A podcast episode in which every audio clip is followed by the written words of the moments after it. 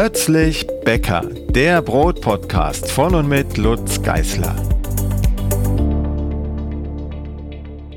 Hallo und herzlich willkommen zur neuen Podcast-Folge. Heute geht es um seltsame Begriffe wie Flatkaka, Chapati, Batura, Kulcha, Lavash, Pide, Roti, Sangak oder Tortilla.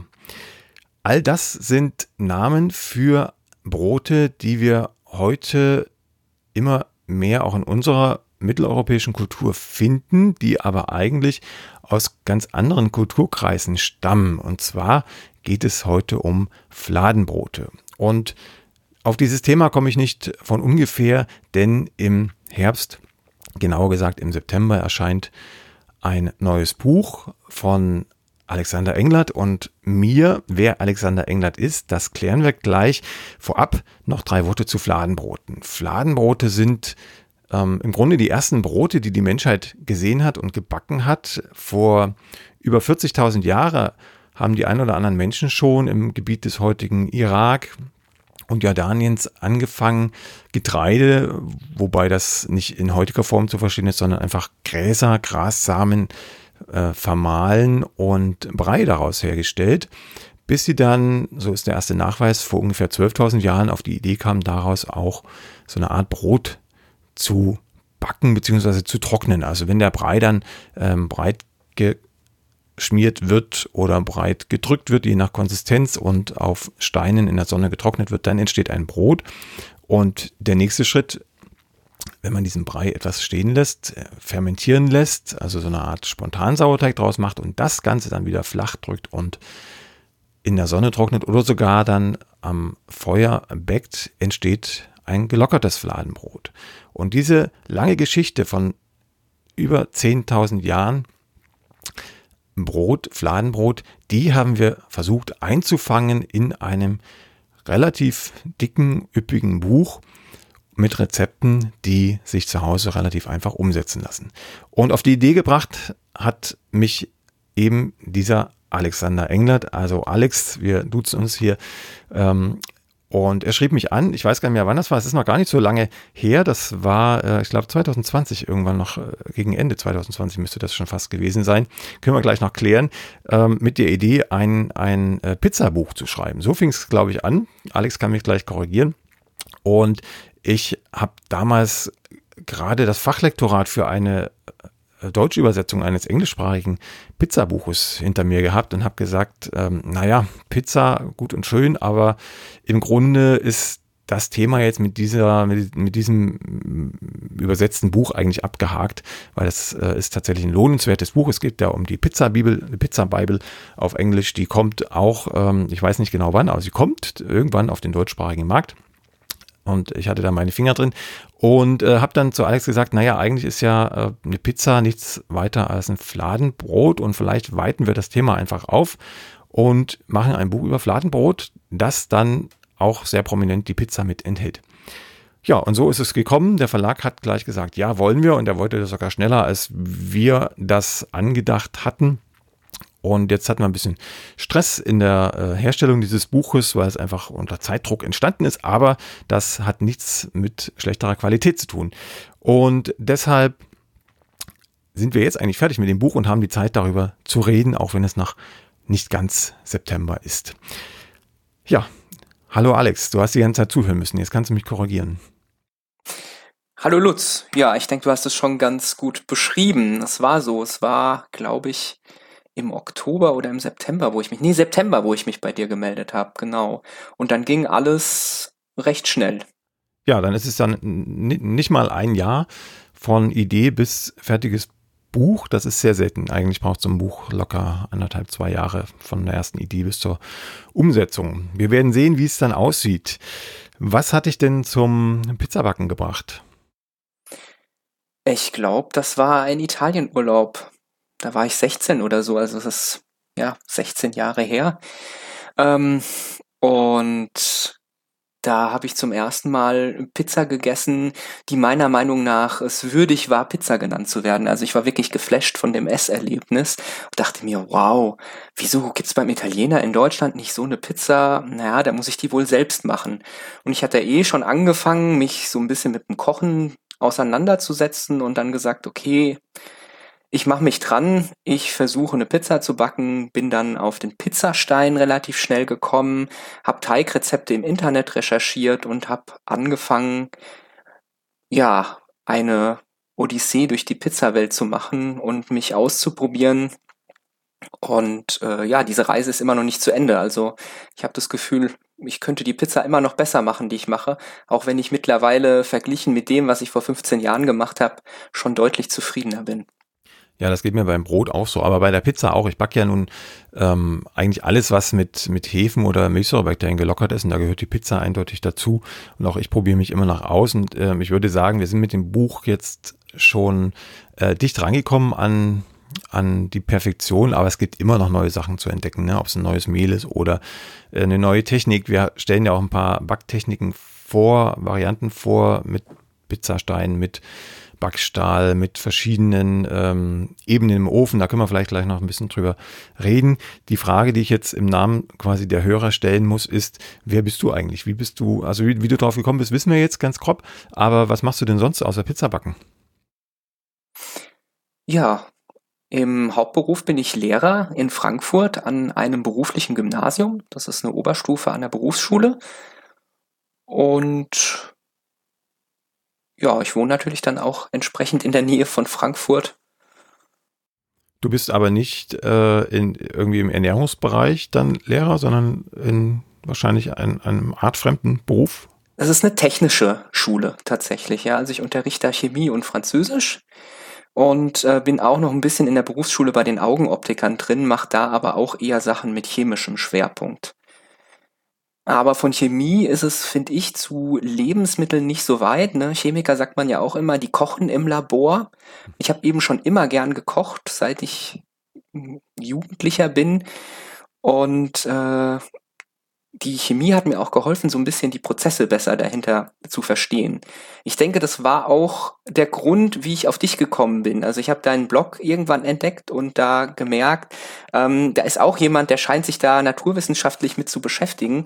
Und ähm, das hat mich irgendwie angesprochen und ich habe mir gedacht, ah, diese Denkweise kommt mir bekannt vor, das ist interessant, das kann ich gut nachvollziehen und damit kann ich arbeiten. Ja, ich hätte tatsächlich auch fast Chemie studiert damals, war mir dann aber doch ein bisschen zu laborlastig und zu wenig draußen und dann ist es doch die Geologie geworden. Aber mit, mit starkem, Hang, starkem Hang zur Chemie. Das äh, paust sich tatsächlich auch manchmal in den Rezepten ab. Pauschal gesagt, äh, nicht unbedingt nur Chemie, aber alles, was mit Naturwissenschaften zusammenhängt. Das hast du richtig erkannt, ja. ähm, ja, vielleicht dazu. Ähm, wir waren jetzt gerade bei dem 16-jährigen Alex, der die Pizza entdeckt hat in Italien. Ähm, wie ging es dann weiter? Du hast Pizza gebacken, bist du dann irgendwann auch auf äh, tatsächlich das, was man heutzutage, äh, heutzutage sage ich schon, heutzutage hierzulande als Fladenbrot bezeichnet, ähm, gestoßen oder bist du die ganze Zeit bei Pizza geblieben? Bei Pizza und Abarten davon, naja gut, also das sind dann ja quasi schon Fladenbrote. Also ich habe relativ schnell angefangen, auch Flammkuchen zu backen. Und ähm, ich war ein Fan von türkischer Pizza oder äh, Lahmacun, wie man das auch nennt. Und habe da relativ schnell angefangen, meine Pizza mit einem ähnlichen Rezept, aber ohne Käse, eben nur mit ähm, Tomatensoße belegt, recht kurz zu backen, so dass ich sie noch rollen kann. Und habe dann da eben die Füllung reingerollt, die man zum Beispiel auch aus Döner Kebab kennt. Mhm.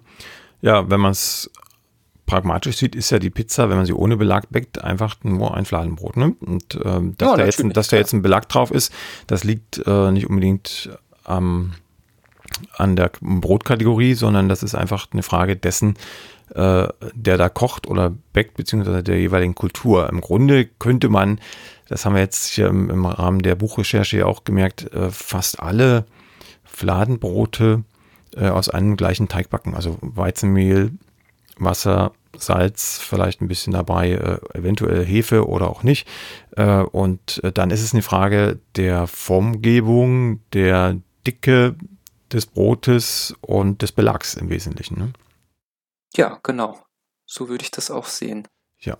Und trotzdem gibt es relativ viele Rezepte, auch wenn sie sich ähneln, weil ähnlich wie bei Brötchen, das ist jetzt äh, der Sidekick zu meinem zweiten Buch, was im Herbst erscheint, ähnlich wie bei Brötchen, ähm, kann man aus einem Grundteig sehr, sehr viele Varianten herstellen, die auch anders schmecken, sich anders anfühlen, anders, äh, ähm, sich, also sich anders im Mund entwickeln beim Kauen. Einfach über die Verarbeitungstechniken. Also wie lange lasse ich den Teig reifen? Lasse ich ihn überhaupt reifen? Ist da ein Lockerungsmittel drin oder nicht? Wie heiß backe ich das? Wie dünn rolle ich es aus?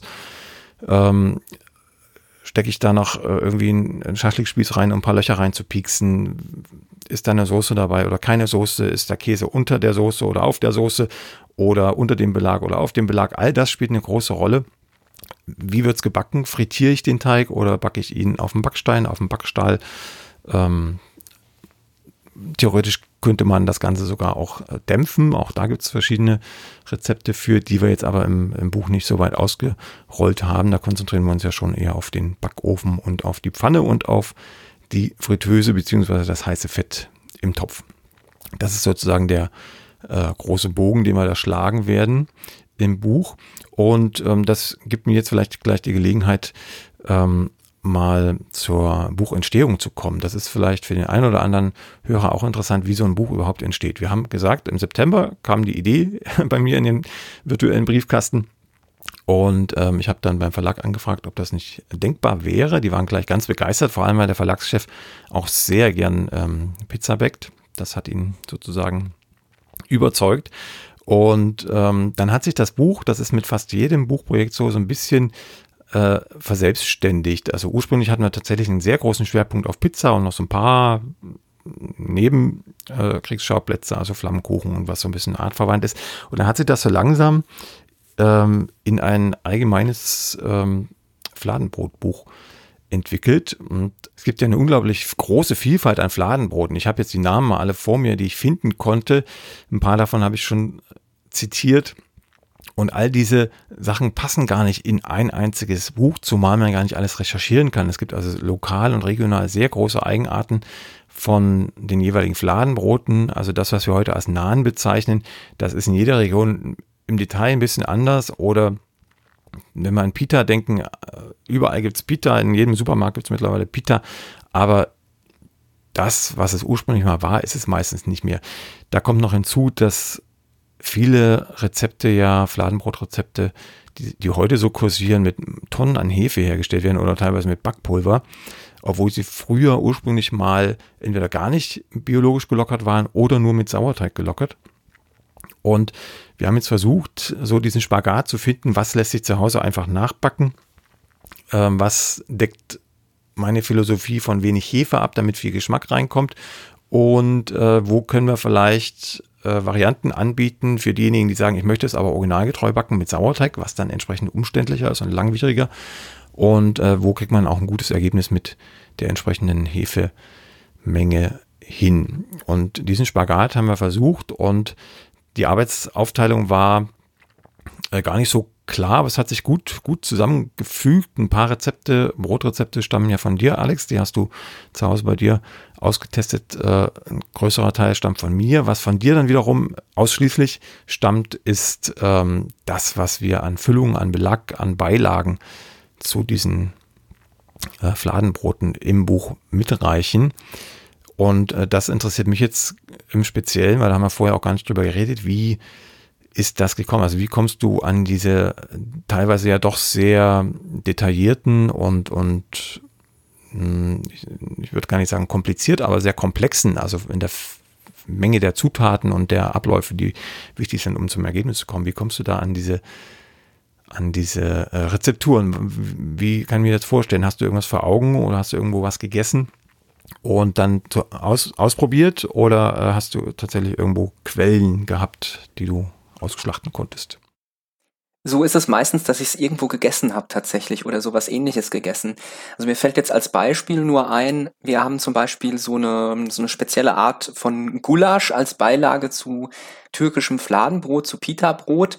Und ähm, das habe ich mal in irgendeinem türkischen Lokal gegessen und war total begeistert und dachte mir, da musst du dir merken, wie das geschmeckt hat. Oh, da waren irgendwelche Gewürze drin und dann einfach angefangen auszuprobieren, zu gucken, wie kriege ich diesen Geschmack hin. Ob es jetzt am Ende dann wirklich so schmeckt, wie es dort geschmeckt hat. Ich habe das dort nur einmal gegessen, weiß ich nicht, aber ich war mit dem Ergebnis einfach zufrieden, dachte mir, es ist lecker, würzig ähm, so entstehen im Endeffekt die Rezepte. Und das mit den Gewürzen und den interessanten Zutaten kommt, denke ich, auch daher eben, ja, dass ich äh, praktisch schon genauso lang gerne koche, wie ich auch gerne Pizza backe und dass ich mich eine Zeit lang auch mal sehr intensiv mit dem Kochen mit Gewürzen, mit indischer Küche beschäftigt habe. Und ähm, deswegen habe ich da auch einen relativ großen Gewürzfundus mittlerweile, auf den ich zurückgreifen kann und den ich kombinieren kann. Ja, das habe ich in einigen Rezepten auch gesehen. Da sind ja tatsächlich dann auch wirklich, äh, wir haben es dann versucht, nicht nur in Teelöffelmengen oder Messerspitzen anzugeben, sondern auch versucht, in Gramm anzugeben oder äh, manchmal Milligramm, damit es wirklich eindeutig nachvollziehbar ist. Aber das sind ja teilweise Gewürze, die habe ich noch nicht mal gehört, geschweige denn irgendwo gekauft. Ähm, du hast dann versucht, in den Rezepten aber auch äh, Alternativen zu finden, ne? weil es gibt ja auch schon teilweise fertige Gewürzmischungen, auch im Bio-Bereich, die man als Ersatz für ein bestimmtes Gericht hernehmen kann. Ne? Ja, man kann auch jetzt zum Beispiel äh, bei den äh, indischen Gerichten wie dem äh, Chana Masala, das ist so ein indisches Kichererbsen-Curry, da kann man auch äh, teilweise Gewürze, die da mit draufstehen, kann man auch einfach weglassen, wenn man sich auf das, auf die Grundmischung äh, konzentriert. Da ist Garam Masala drin.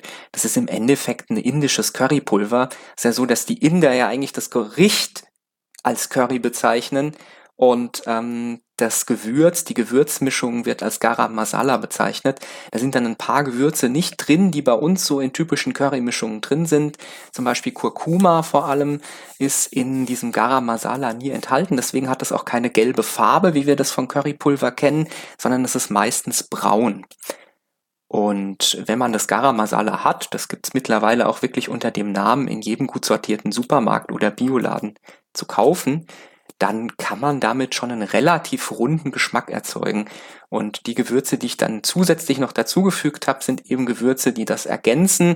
Vor allem dann auch eben das Kurkuma, was in der Garam Masala Mischung nicht enthalten ist.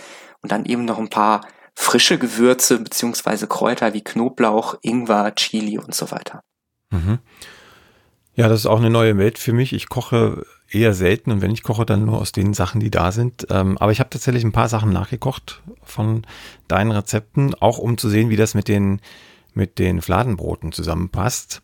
Und spätestens dann im Fotostudio habe ich alles gesehen, was du da aufs Papier gebracht hast, und zwar in echt und konnte alles verkosten, weil unser Koch äh, da ähm, jeden Tag alles in echt und ohne seltsame Foodstyling-Tricks zusammengekocht hat. Aber da können wir vielleicht später noch ein bisschen drüber reden. Ähm, wir waren jetzt gerade, ähm, da setze ich nochmal an, bei September mit der Idee, der Verlag hat gesagt ja und dann haben wir uns so über die Wintermonate eher, ja, eher so über Weihnachten würde ich schon fast sagen, also Dezember, Januar spätestens äh, an die Rezepte gemacht. Ich rede jetzt mal kurz für mich, also für mich war das auch ein neues Thema. Ein paar Sachen habe ich natürlich schon gebacken, wie, wie Knäckebrot oder Flammkuchen aber ähm, Schüttelbrot auch, das gehört auch dazu, ist auch ein Fladenbrot oder Finchgauer, die sind auch dabei, das ist auch im Grunde ein Fladenbrot. Ähm, aber wenn es dann in Richtung Pita und ähm, Kisra und äh, Flatkaka und wie die alle heißen, ähm, Injera, das ist noch so ein heißes Thema, ähm, ging, da, da musste ich mich wirklich reinknien, da habe ich meine ganzen Bücher gewälzt, die bei mir so im, im Regal stehen und äh, habe viel im Internet recherchiert, habe Kommentare studiert. Ich hatte ja auch schon mal Injera im Blog. Da gab es viel äh, positive Kritik, äh, weil mir das damals noch nicht so gelungen war vor vielen Jahren. Also da habe ich viel, viel rausziehen können und habe dann äh, langwierig ausprobiert, wie das alles funktioniert. Das Schöne an den Fladenbroten ist ja, man muss nicht immer den Haushaltsofen vorheizen, man muss nicht immer den Backstein aufheizen, sondern man kann vieles auch in der Bratpfanne erledigen oder wer ein Kreppeisen hat, auf ein Kreppeisen und dann ist es relativ schnell erledigt und wenn es schief geht, dann kann man auch relativ schnell nochmal neu ansetzen. Das ist nicht so wie beim klassischen Brotbacken, dass man da diesen Vorteig und jenen Vorteig und dann noch mit kalter Gare über zwei Tage und so weiter arbeiten muss. Wir haben das also versucht, relativ einfach zu halten, trotzdem auf lange Teigführung zu setzen. Und äh, am Ende kamen ganz viele Fladenbrote raus. Meine Kinder hat es gefreut, die wussten vorher auch nicht, dass ihnen Fladenbrote so gut schmecken, aber es, sie tun's. Und die kann man auch ganz unorthodox mit Käse und Salami belegen und äh, einmal in den Sandwich-Schmecker schmeißen. und dann äh, geht, es, geht das den Kindern auch gut. Die sind noch nicht so für Curries und so weiter zu haben. Ja, äh, worauf will ich hinaus? Wir hatten dann Rezepte da. Ähm, du hast deine Rezepte auch äh, zugesteuert und fleißig Test gekocht. Und am Ende ging es dann um die Frage, wann und wie soll denn das Ganze mal äh, verbildlicht werden? Das ist ja alles nur Text. Also wir haben ähm, jetzt, ich habe es gerade nochmal aufgemacht, das Manuskript, ein Manuskript von gut 170 Seiten reiner Text geschrieben und da müssen ja noch Bilder rein. Und diese Bilder, die macht äh, für den Verlag, in dem das Buch erscheint, im Becker Jost Volk Verlag, immer ein Fotograf in Bochum, jetzt wollte ich Bremen sagen, in Bochum. Und äh, der hat ein schönes Fotostudio mit Küche dabei. Und da sind alle Fotos entstanden äh, für, für die Bücher, die bislang in diesem Verlag von mir erschienen sind. Ähm, der Haken war bei mir, das liegt einfach am eng getakteten Terminkalender, dass ich nur eine einzige Woche Zeit hatte. Im, äh, im Februar war das, glaube ich. Und, ähm, oder März, ha, müsst ihr nachgucken. Auf jeden Fall im Anfang März ja, war es, glaube ich. Dann weißt du besser als ich. Anfang März, dann war es Anfang März.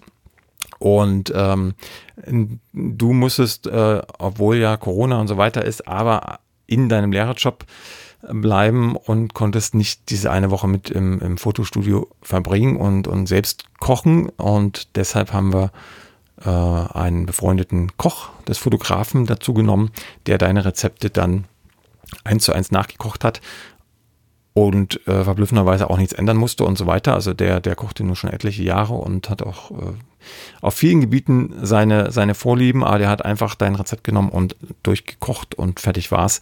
Also da gab es überhaupt keine Probleme. Insofern heißt es auch für alle, die das Buch irgendwann mal erwerben wollen, dass das wohl eins zu eins äh, hervorragend nachzukochen geht, was da im Rezept steht. So, das hat er gekocht und ich war ganz gespannt, weil ich kannte ja die meisten Sachen nicht, die da auf das Fladenbrot und in das Fladenbrot und zum Fladenbrot gereicht werden. Ähm, war ganz positiv erstaunt, wie gut das alles zusammenpasst.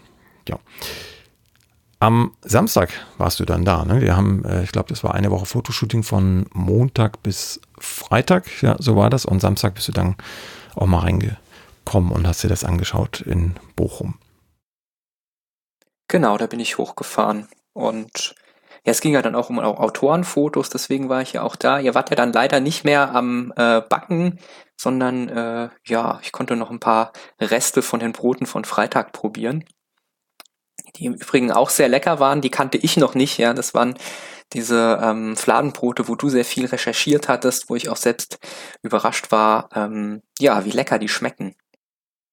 Ja, das waren so Sachen wie Sangak, ne? Das gibt, gibt Fladenbrote, die werden zum Beispiel auf Kieselsteinen gebacken. Das ist ganz spannend. Das kann man auch zu Hause nachstellen, indem man die Kieselsteine auf dem Backblech gibt und aufheizt wie ein Backstein im Grunde und dann diesen sehr, sehr weichen Teig äh, mit ein bisschen Übung auf diese äh, Kieselsteine hieft und kurz back. Das sieht spektakulär aus, dieses Fladenbrot. Ist ganz dünn, ganz knusprig außen und innen ganz weich, äh, wattig. Ähm, super. Ja, ich ich habe gerade noch so ein paar Reste, die, die ich aus Bochum mitgenommen habe und eingefroren habe. Die, die sind jetzt hier gerade aufgetaut äh, über Nacht. Die, die essen wir gerade noch und den Kindern schmeckt das genauso gut wie dir damals. Das sind ähm, Fladenbrote gewesen, die auch den Fotografen teilweise vor äh, Probleme oder Herausforderungen gestellt haben, ähm, weil so ein hauchdünnes Stück Brot, das macht einfach äh, in der dritten Dimension fast nichts. Ne? Das ist einfach ein flaches Teil. Da, da musst du ja schon ordentlich rumspielen, äh, dass er da vernünftige Fotos hinbekommt, die auch ansprechend sind und, und irgendwie die schon einen dreidimensionalen Eindruck des Brotes vermitteln auf dem zweidimensionalen Foto. Das war nicht ganz so einfach, zumal immer wenn ich im Fotostudio bin, der Fotograf unter Zeitdruck steht. Ich habe fast immer nur fünf, fünf Tage, meistens sogar weniger Zeit für sehr, sehr viele Rezepte. Und äh, das, was die meisten ähm, erstaunt und mich auch beim ersten Fotoshooting erstaunt hat, äh, so ein Prof Profifotograf, der schafft ohne in, in, in, in Nervenzusammenbrüchen zu enden, so fünf bis sechs, sieben Fotos am Tag. Also man kann schon grob rechnen, ein bis anderthalb Stunden pro Foto, ehe alles eingerichtet ist und so hingestellt ist, dass es passt, das Licht steht, die Schärfe steht, etc. Dauert das ein bis anderthalb Stunden. Und wenn ich dann komme und ihm sage, hier, du musst aber zehn bis zwölf Rezepte pro Tag in Fotos verwandeln, dann stehen ihm schon die, die Angstperlen auf der Stirn und ähm, er macht Überstunden. Obwohl er noch einen Assistent hat. Aber der muss Step-Fotos schießen. Das ist der zweite Punkt beim Buch. Ähm, es gibt wieder relativ viele Step-Fotos, weil die Formtechniken doch teilweise speziell sind. Und das macht dann, glaube ich, auch den, den Mehrwert des Buches aus, neben den vielen Kochrezepten, die es ja wirklich dabei gibt. Und du durftest dann zum Glück mit einem entspannten Fotografen äh, dich unterhalten, weil wir eben alles von Montag bis Freitag schon im Kasten hatten und am Samstag nur noch ein paar Stillleben fotografiert wurden von Tomatensoßen verschiedenen und von verschiedenen Käsen für die Pizza-Abteilung im Buch. Ja, reden wir vielleicht mal über die Pizza, wenn wir gerade das Kapitel ansprechen. Das ist ja sozusagen der Kern des Buches, an dem sich dann alles andere ähm, sozusagen subsumiert hat. Ähm, die Pizza ist ein Teig letzten Endes mit Belag, aber auf den Teig kommt es an. Ne? Absolut, das habe ich lange nicht wahrhaben wollen. Ich habe wirklich äh, jahrelang ähm, meinen Teig wirklich vernachlässigt und immer nur an der Tomatensoße geschliffen, überlegt, mein Gott, vielleicht muss ich irgendwie einen anderen Käse nehmen und so weiter und so fort, bis ich endlich verstanden habe. Und das fing erst damit an, als ich vor einigen Jahren mich auch intensiv mit dem Brotbacken beschäftigt habe, dass mein Pizzateig, so wie ich ihn immer gemacht habe, mit einer relativ kurzen Gare und ähm, auch relativ wenig Salz tatsächlich einfach keine gute Grundlage für eine gute Pizza war. Ja, du hast ja ein paar Rezepte beigesteuert, was die Pizza angeht. Ähm, wir haben es dann professionell und einfach genannt im Buch. Der einfache Pizzateig, das Grundrezept ist aus einem relativ festen Teig, der aber auch relativ lange ruht, im Kühlschrank ruht. Der professionelle, in Anführungsstrichen professionelle Pizzateig, der ist weicher, hat noch ein paar andere Raffinessen. Ich habe auch noch ein bisschen was beigesteuert. Ähm, wir haben zum Beispiel äh, dann einen Sauerteiganteil mit dem Pizzateig oder einen noch weicheren Teig.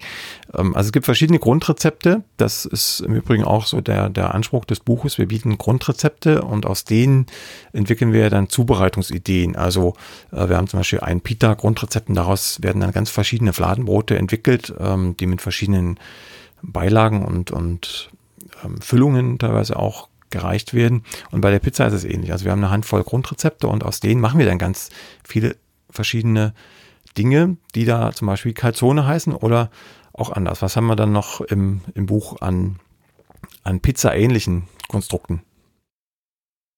Ja gut, erstmal einfach Margherita mit Käse und dann die sogenannte Pizza Marinara, die ja einfach, ja, ich sag immer gerne eine vegane Pizza-Variante ist. Ähm, da ist einfach kein Käse drauf. Also es ist einfach nur Pizza mit Tomatensauce und vielleicht ein bisschen Knoblauch. Und dann haben wir, glaube ich, noch Pizza Romana, wenn ich mich recht erinnere. Ja. Ähm, wir haben das Pizza auch als Brot gebacken und dann eben, man kann ja auch Pizzabrötchen oder Pizzabrot backen, kann die aufschneiden und dann mit äh, zum Beispiel Tomatensalat als sogenanntes Bruschetta servieren, was auch eine leckere Vorspeise ist. Ja, ich erinnere mich gerade noch an, an, auch an Pizzataschen. Also da haben wir im Grunde auch äh, so eine Art Pizzateig ähm, pur gebacken, ohne Belag, aufgeschnitten und dann gefüllt und nochmal überbacken. Das sah auch sehr lecker auf dem Foto aus und das war auch sehr lecker ähm, in, in, in Realität. Was mir auch gerade noch einfällt, sind ähm, ein paar frittierte Geschichten, also Pizza Frita zum Beispiel. Da bin ich in der Recherche über den Begriff gestolpert, der aber für mehrere Gebäckarten zu stehen scheint. Also eine Variante wäre einfach den ausgezogenen Pizzateigling in die Fritteuse, also ins heiße Fett zu werfen. Äh, andere Pizza Frita werden äh, publiziert als, als gefüllte Taschen, die auch frittiert werden. Und äh, dann gibt es noch so ein paar weitere Abarten, die habe ich versucht, alle mit irgendwie unterzukriegen unter diesem Begriff. Ähm, aber äh, um auch mal auf den Pizzateig zu kommen, da geht es ja im Grunde darum, äh, eine gewisse Dehnbarkeit zu erzeugen über die Rezeptur und über die lange Reifezeit, einen bestimmten Geschmack auch über lange Fermentation. Und dann ist aber das A und O, glaube ich, eher das Handwerkliche, ne? dass man versucht, ähm, den Teig so zu behandeln, dass am Ende noch möglichst viel Gärgas, das sich da aufgebaut hat, im Teig befindet, damit man zwar nicht im, im Boden direkt, der zumindest bei der Pizza Napolitana äh, sehr dünn und knusprig sein soll, aber am Rand eine möglichst große Lockerung hat, ein Durcheinander an Porung, zwischen dem sich dann der Belag suhlen kann. Genau, also meine ersten Pizzen habe ich noch mit dem äh, Rollholz ausgerollt, da war eigentlich die ganze Gare umsonst davor ähm, weil man will ja schon ein bisschen einen luftigen Teig haben. Vor allem eben diese neapolitanische Pizza lebt davon, dass der Boden sehr dünn, aber der Rand äh, sehr luftig und hochgegangen ist. Also ich weiß noch, dass ich damals in der Toskana im Urlaub war, da waren die Ränder ein bisschen dünner, als man es von der neapolitanischen Pizza kennt, aber immer noch luftig und locker. Und das kriege ich halt nicht hin, wenn ich da mit einem Nudelholz drüber roll, sondern muss ich wirklich versuchen, von innen nach außen zu arbeiten und die Luft, die im Teigling drin ist, an den Rand zu schieben. Ja, das, was wir nicht gemacht haben, und ich habe es auch gar nicht erst probiert, äh, irgendwie auf dem Fotoband zu lassen, ist, den Teigling in die Luft zu werfen und da auszuschleudern. Das geht schon auch, wenn man Übung hat, aber das, was man so auf YouTube und anderen Kanälen sieht, ähm, diese Maestros, die da äh, quasi meterweit ihren Teigling hochwerfen und äh, über den Finger gleiten lassen und rotieren, als wäre es ein Plastikteller. Ähm, das sind Spezialteige, die für Wettbewerbe hergestellt werden. Die sind nicht genießbar. Das kann ich, kann ich schon verraten. Also keine Angst, wenn man das zu Hause nicht hinkriegt. Äh, was immer geht, ihn über den Tisch zu formen, ne? so dass der Rand immer unangetastet bleibt. Und diese ganzen Techniken, die sind dann eben auch auf Step-Fotos hinterlegt und kann man sich in Ruhe anschauen. Was ähm, für mich noch äh, spannender war als der Teig selbst, waren die Techniken im Backofen, um der Pizza ein Äußeres zu geben und ein Inneres auch, äh, das mit einer im Holzofen gebackenen Pizza Ähnlichkeiten hat. Und da haben wir, das kennt fast jeder, auf den Pizzastein gesetzt, aber eben auch auf den Backstahl als Alternative. Und das ist tatsächlich ein Werkzeug, das in keiner guten Pizza Haushaltsbackstube fehlen sollte, dieser Backstahl. Das hatte ich äh, dann äh, tatsächlich in der Vorbereitung auch nochmal verifiziert. Und ich habe mich da einer Methode bedient. Da war ich mir gar nicht sicher, ob die dir schon bekannt war. Ich habe die äh, tatsächlich aus dem Fachlektorat von dem Pizzabuch, was ich schon erwähnt hatte, ähm, ähm, ja, kennengelernt und, und rausgeklaut sozusagen mit Verweis auf den Autor. Ähm, indem man einfach zwei äh, Backsteine oder zwei Pizzastähle, Backstähle verwendet im Backofen und einen direkt unter der Grillschlange, also unter der Oberhitze platziert auf der obersten Schiene und den anderen auf der untersten Schiene.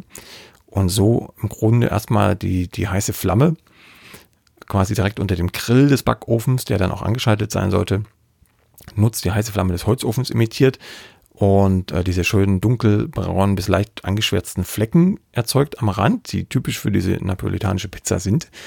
Und die wird übrigens bei, bei 400, 450 Grad gebacken in, in Sekundenschnelle. Das geht dann zu Hause natürlich nicht, aber man kriegt äh, ein ähnlich gutes Ergebnis eben direkt unter der Grillschlange und zum Durchbacken, damit der Boden auch noch knuspriger wird, als es eh schon wäre, äh, schiebt man die dann nochmal kurz auf die untere, auf den unteren Backstahl. Dann passiert von oben nichts mehr, aber der Boden wird von unten nochmal schön durchgeknuspert. So, jetzt habe ich dir in, indirekt eine Frage gestellt, dann stelle ich es nochmal direkt. Ähm, war dir diese Methode schon bekannt oder wie hast du bis dato? Nee, die war mir definitiv Pizza nicht gebacken? bekannt.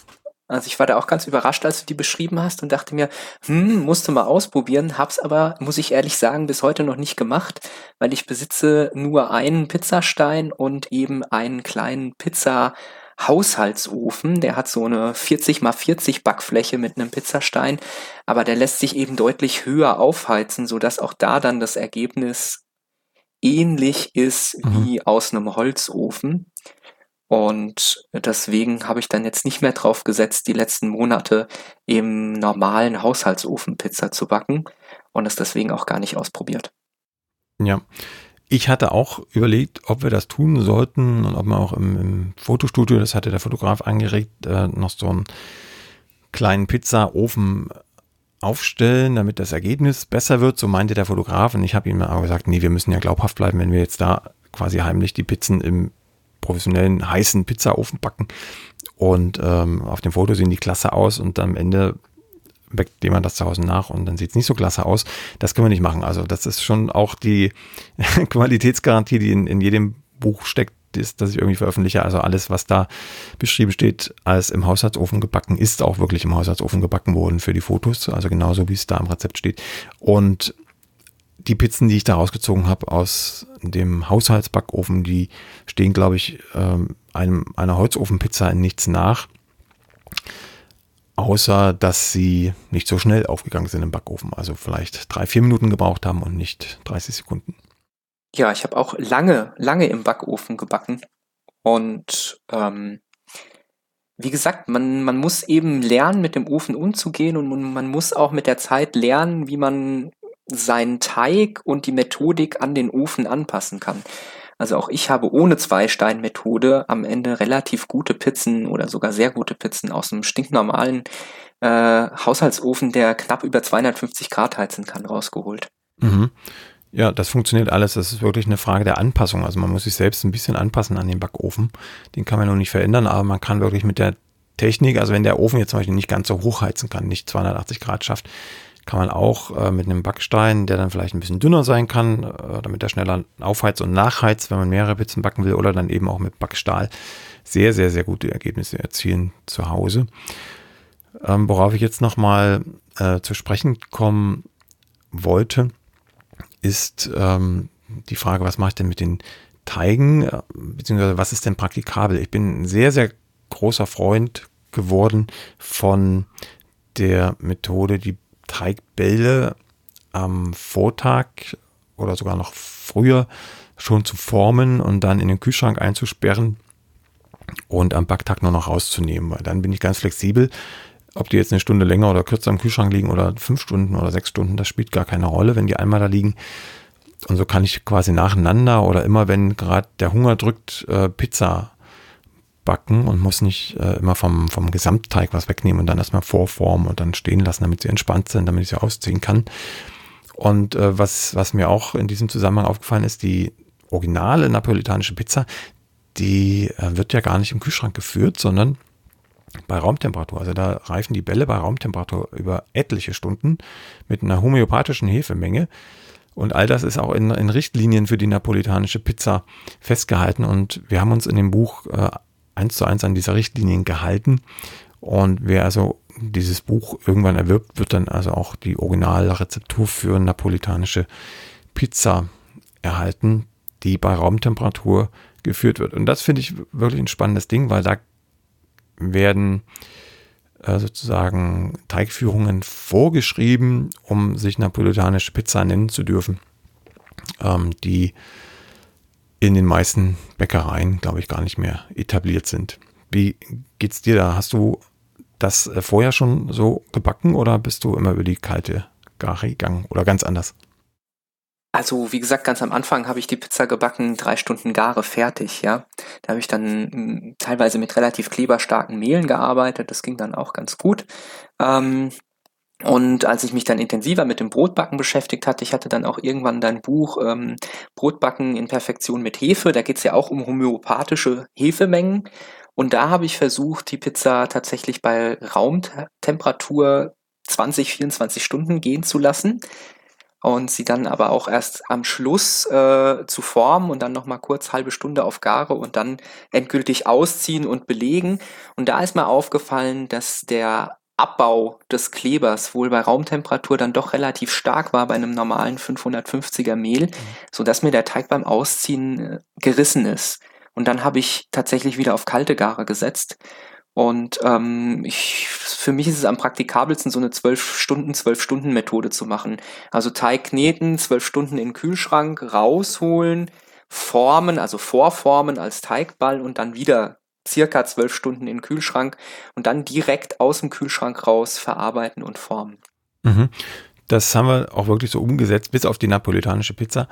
Aber fast alle anderen Rezepturen, auch für die anderen Fladenbrote, sind in diesem Takt gehalten, damit sie wirklich alltagstauglich sind. Also wir haben äh, meistens zwölf Stunden und zwölf Stunden, wie du schon sagst, ob das dann acht Stunden sind oder 14 Stunden, das spielt bei kalter Gare jedenfalls fast keine Rolle. Ähm, man ist also mit den Rezepturen sehr, sehr flexibel. Und äh, noch ein Wort vielleicht zu der Rezeptur aus dem Perfektionsbuch. Da äh, geht es tatsächlich sehr darum, wie hoch ist denn die Raumtemperatur. Also der Kleberabbau hängt sehr stark mit der Temperatur zusammen, beziehungsweise mit der Hefeaktivität oder Sauerteigaktivität, die aber wiederum temperaturabhängig ist. Und äh, in dem Buch sind 18 bis 20 Grad als ähm, Reifetemperatur vorgegeben. Wenn es dann halt 22 oder im Sommer noch mehr Grad hat, dann reift der Tag einfach schneller. Also dann ist man teilweise schon mit 12 Stunden oder, oder 10 Stunden gut bedient. Und dann ist der Kleberabbau auch nicht so stark. Also da muss man dann sehr aufpassen. bei so langen Reifezeiten bei Raumtemperatur, dass die Raumtemperatur entweder passt oder dass man weiß, wie der Teig auszusehen hat, bevor man ihn verarbeitet. Ich denke, dass es vielleicht auch eine Möglichkeit ist, dass man eben die Teiglinge nicht ganz am Ende formt und sie dann nochmal so stark beanspruchen muss, sondern dass man sie irgendwie zwischendrin auch, dass man zwar die ganze Gare ähm, 24 Stunden bei Raumtemperatur macht, aber dann eben nach 16 Stunden oder was die Teiglinge schon mal vorformt, dass die dann auch voll entspannt sind und man sie dann möglicherweise auch besser ausziehen kann, wenn es nicht zu warm war. Mhm, genau, und das ist ein wichtiger Punkt. Das hängt auch sehr vom Mehl ab, hast du gerade schon gesagt. Du hast eher mit kleberstarken Mehlen gearbeitet. Da kann das sein, weil die entspannen in so einer kurzen Zeit von 20, 30 Minuten kaum, zumindest nicht so stark wie ein ganz normales klassisches Mehl. Und das ist jetzt wieder der Hinweis an alle, die sich äh, für das Buch interessieren sollten. Wir haben die Rezepturen alle mit ganz normalem äh, Weizenmehl 550 durchgebacken und auch für die Fotos durchgebacken. Die äh, Qualität war dann auch noch Bio, das heißt noch ein etwas schwächerer Kleber. Also das, was da dann auf den Fotos zu sehen ist, ist sozusagen die untere Messlatte. Wenn man kleberstärkere Mehle verwendet, ist noch mehr drin, also noch mehr Volumen, noch größere Porung etc. pp. Also auch mehr ähm, ja, Toleranz im Kühlschrank ist da dabei. Also man hat ja mehr Kleber, den man abbauen kann. Wenn man also den Teig ein bisschen länger stehen lässt, dann ist immer noch genug Kleber am Ende da, um Erfolg zu haben in, in dem Gebäck.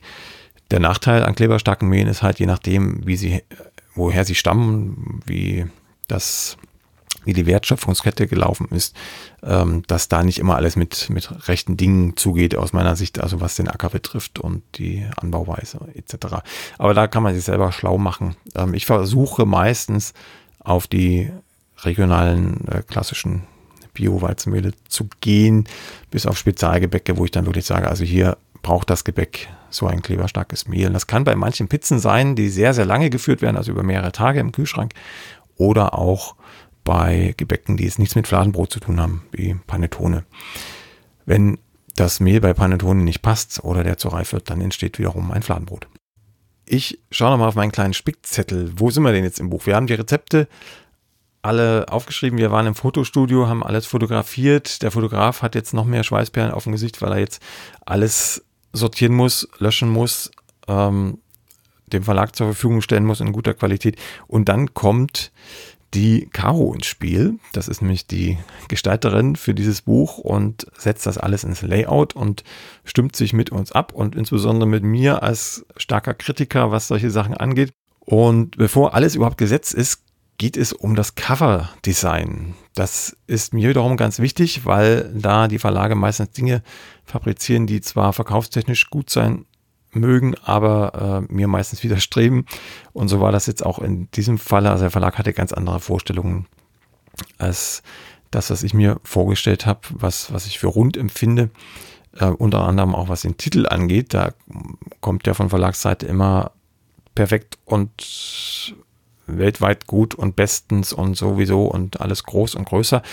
Das haben wir versucht ein bisschen abzuschwächen, ähm, weil, weil ich zumindest von mir behaupte, und ich denke, das geht ja auch so, dass wir einfach einen Einblick geben in die Materie, aber bei, beim besten Willen nicht von uns äh, behaupten würden, dass wir jetzt das ähm, Ei des Kolumbus gefunden hätten und uns nichts Besseres mehr gibt als das, was da in dem Buch steht. Insofern, Absolut, ich war auch ein bisschen erschrocken, als ich die ersten Titel gesehen habe. Insofern, äh, alle, die sich das Buch kaufen, äh, wir haben schon das Ganze abgebremst, auch wenn da jetzt noch, glaube ich, die besten Fladenbrote der Welt steht. Das äh, ist die Meinung des äh, Verlages und des Verlegers, aber äh, wir halten uns da ein bisschen dezent zurück und sagen, es sind einfach gute Rezepte und äh, wir freuen uns, wenn es noch bessere gibt. So, das Cover steht also mehr oder weniger, man kann sich das auch schon angucken, was im Laufe der Zeit erst quasi kurz vor Drucklegung wirklich feststeht, ist dann das Innenlayout und ähm, dieses Innenlayout, wenn es dann gesetzt ist, macht nochmal eine ganz wichtige Runde durch, nämlich äh, die Umbruchkorrektur. Also der Umbruch ist sozusagen das gesetzte Manuskript ins Layout und dann kommt der Lektor oder die Lektorin und schaut sich das alles nochmal an und insbesondere die Autorin, ähm, weil die müssen mit Argusaugen schauen, dass da keine Copy- und Paste-Fehler reingeraten sind. Und das macht äh, es automatisch. Also es kommt automatisch, äh, weil das leider nicht automatisiert funktioniert. Also man kann das Manuskript nicht einfach irgendwo reinladen, dann ist alles drin, sondern es wird einfach meines Wissens händisch rübergetragen ins Layout-Programm. Und da passieren einfach Fehler. Und die müssen wir in minutiöser Kleinstarbeiten, das dauert Tage bis Wochen, korrigieren, alles abgleichen mit dem Originalmanuskript, das auch schon mal ein Lektorat erfahren hat. Und zwar zwei, einmal äh, normales Lektorat, was auf Ungereimtheiten, ähm, fehlende Zusammenhänge, Rechtschreibfehler und so weiter achtet, aber eben auch ein Fachlektorat, das habe ich jetzt eingeführt für die Bücher, ähm, wo einfach jemand äh, mit, mit Fachwissen schaut, ob da äh, sich irgendwo verrechnet wurde, ob die Teigausbeute seltsam ist, also der Wassergehalt, weil wir irgendwo einen Zahlendreher drin hatten. Das sieht ein normaler Lektor einfach nicht, weil er sich mit dem mit der Materie nicht auskennt nicht weiß, wie viel Wasser so ein Pizzateig haben muss zum Beispiel oder wie viel Salz. Ähm, sind also zwei Lektoratsdurchgänge schon durchs Manuskript gegangen und das gleiche passiert dann nochmal für den Umbruch. Und das ist ein Heidenaufwand. Das ist eigentlich das, was mich an Buchprojekten am, am meisten aufreibt, ist nicht das Manuskript schreiben, sondern die Korrektur hinterher.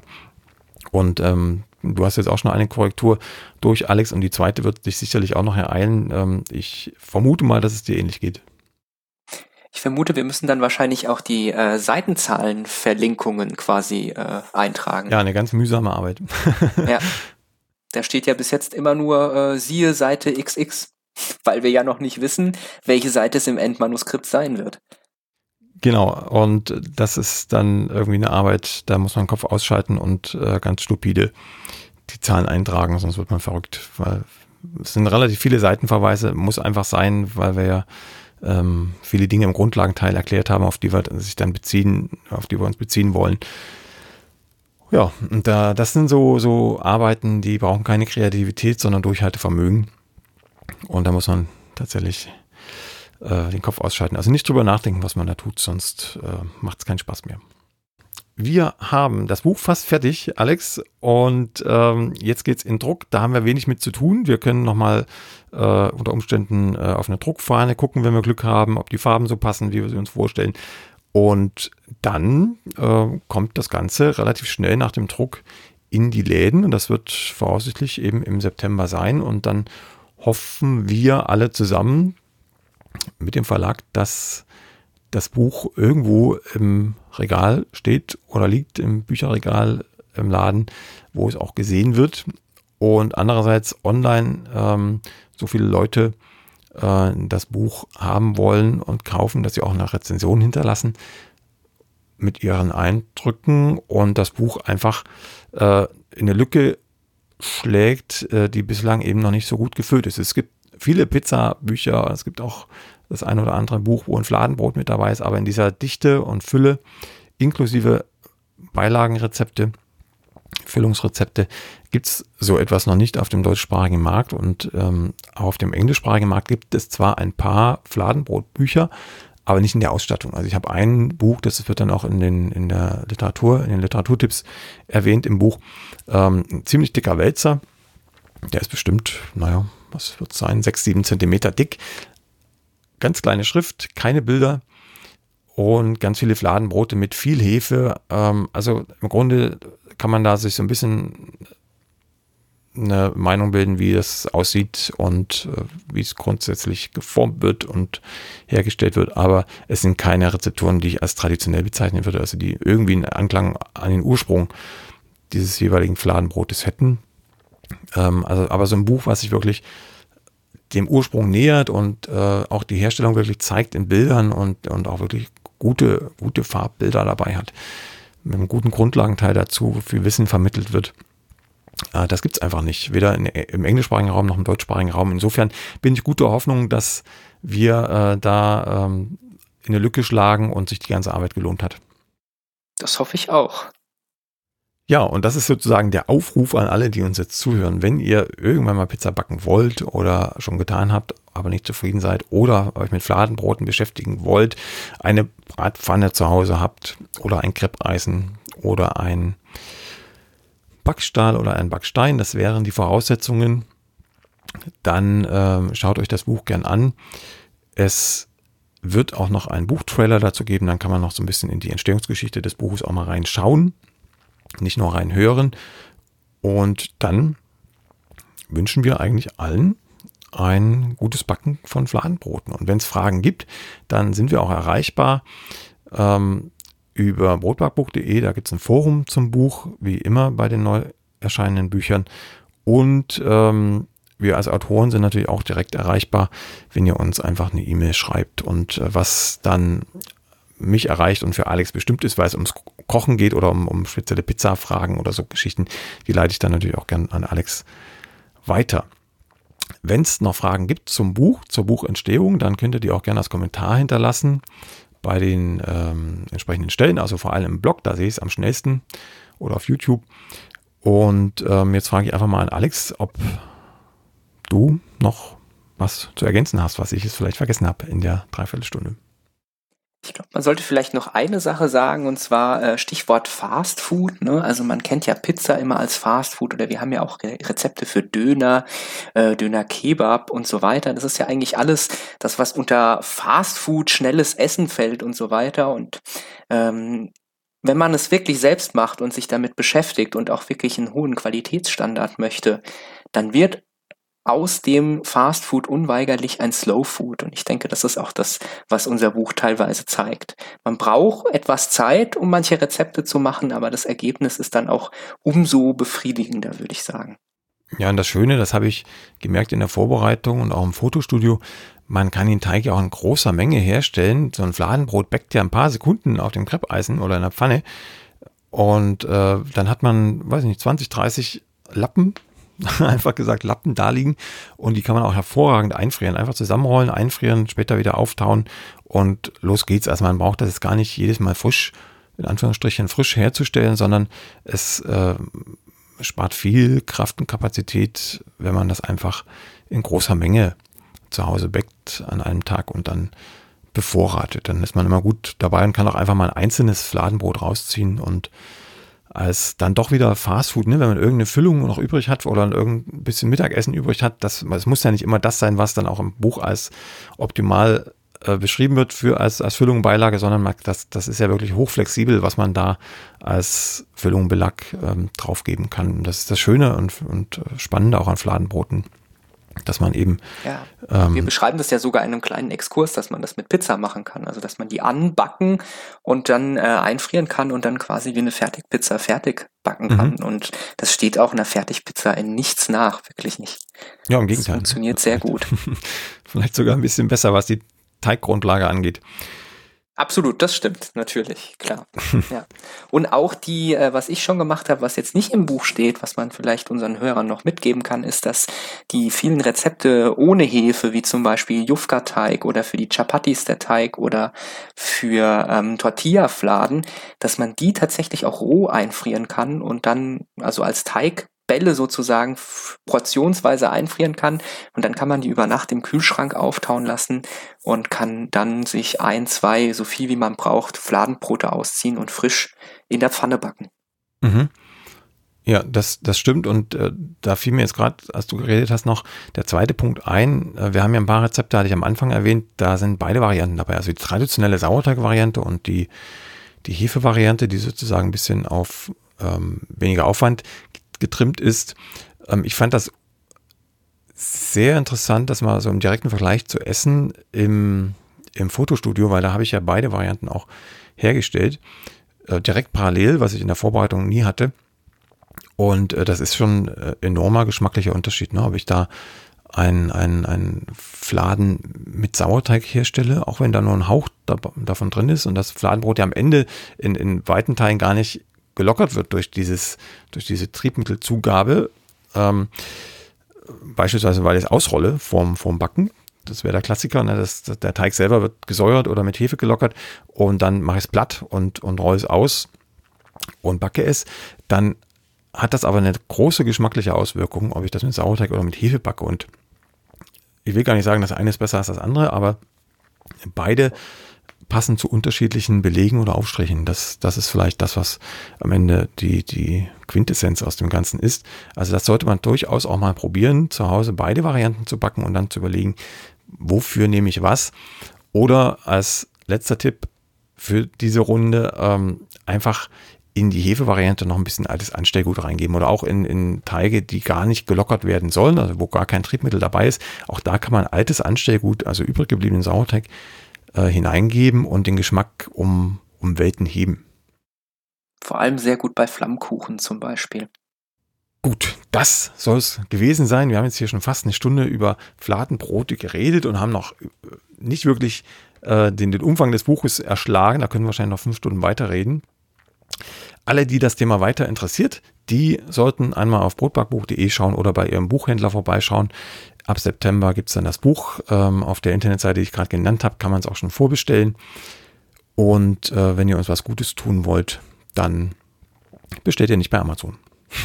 Das ist das äh, Schlusswort für diese Runde. Ich bedanke mich ganz herzlich bei dir, Alex, und ähm, hoffe, du bist am Ende zufrieden mit dem Buch, dass alles so gelaufen ist, wie du es dir vorgestellt hast. Und vielleicht gibt es ja dann auch wieder eine Möglichkeit, abseits von Corona mal eine kleine Veranstaltung zusammen zu machen. Irgendeinen Buchladen oder, oder vielleicht irgendwann auch mal auf einer Buchmesse, ähm, die dieses Jahr weiß ich gar nicht, ob die stattfindet oder nicht, aber ähm, vielleicht haben wir irgendwann mal die Gelegenheit, zusammen Fladenbrot zu backen, was uns bislang, bislang nicht, nicht gelungen ist. durch Corona und durch unsere beruflichen Verpflichtungen. Ja, dann danke ich auch dir, Lutz, und äh, ich freue mich, dass wir dieses Buch zusammen hinbekommen haben. Ich denke, es ist wirklich, ja, ein rundes und schönes Buch geworden. An unsere Hörer alles Gute und bis zum nächsten Mal. Tschüss. Die nächste Folge von Plötzlich Bäcker, dem Brot-Podcast, gibt es ganz bestimmt. Wenn du bis dahin meine Arbeit am Blog oder für diesen Podcast unterstützen möchtest, dann klicke dich auf plötzblog.de slash unterstützen. Vielen Dank.